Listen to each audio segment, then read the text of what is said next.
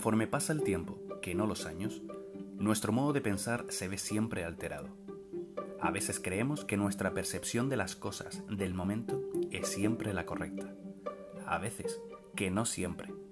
Sobre todo cuando no hayamos salida alguna para combatir al pensamiento bucle.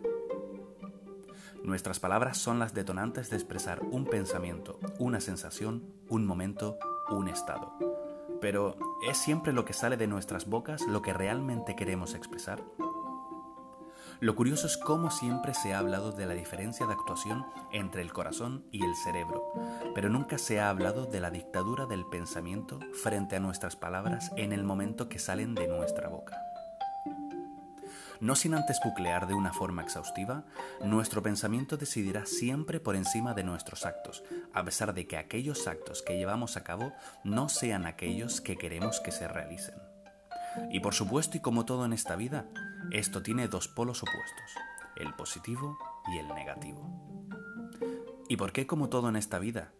Porque hoy en día tener y demostrar una opinión neutral, la cual puede ser razonada, racional y enriquecedora, puede ser motivo de algo muy oscuro. Un ejemplo práctico, saltar de un avión en paracaídas. En el momento en el que nos proponen hacerlo, la idea nos interesa muchísimo, ya que nunca volveremos a tener una oportunidad como esa. Pero conforme se va acercando el momento, creemos que hemos obrado mal y rectificamos nuestras palabras. Aún así, nos ponemos el traje, el casco y las gafas y nos subimos al avión. Al principio nuestro pensamiento era positivo, pero ahora algo ha cambiado a negativo.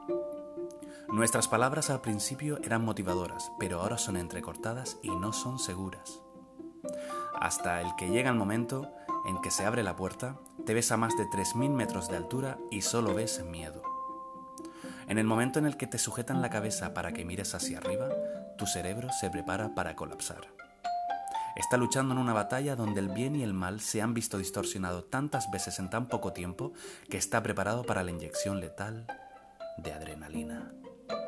Saltas. Tu cerebro se deja llevar. No ha conseguido ganar, pero tampoco ha perdido. Lo único que hace es observar. No puede hacer otra cosa. Por primera vez, su dictadura ha caído. Las palabras que se proyectan no las comanda él. Se siente indefenso, se asusta, pero disfruta. Dentro de su ser, el cerebro disfruta de lo que está sucediendo. Al fin y al cabo, era lo que quería en un principio. Porque nunca olvidamos la primera sensación ni el primer sentimiento que nos causó un acontecimiento. Siempre intentamos luchar contra nosotros mismos, autodañándonos para poder creer que, con ese daño, saldremos adelante. ¿Que es cierto? Puede ser, pero ¿a qué precio?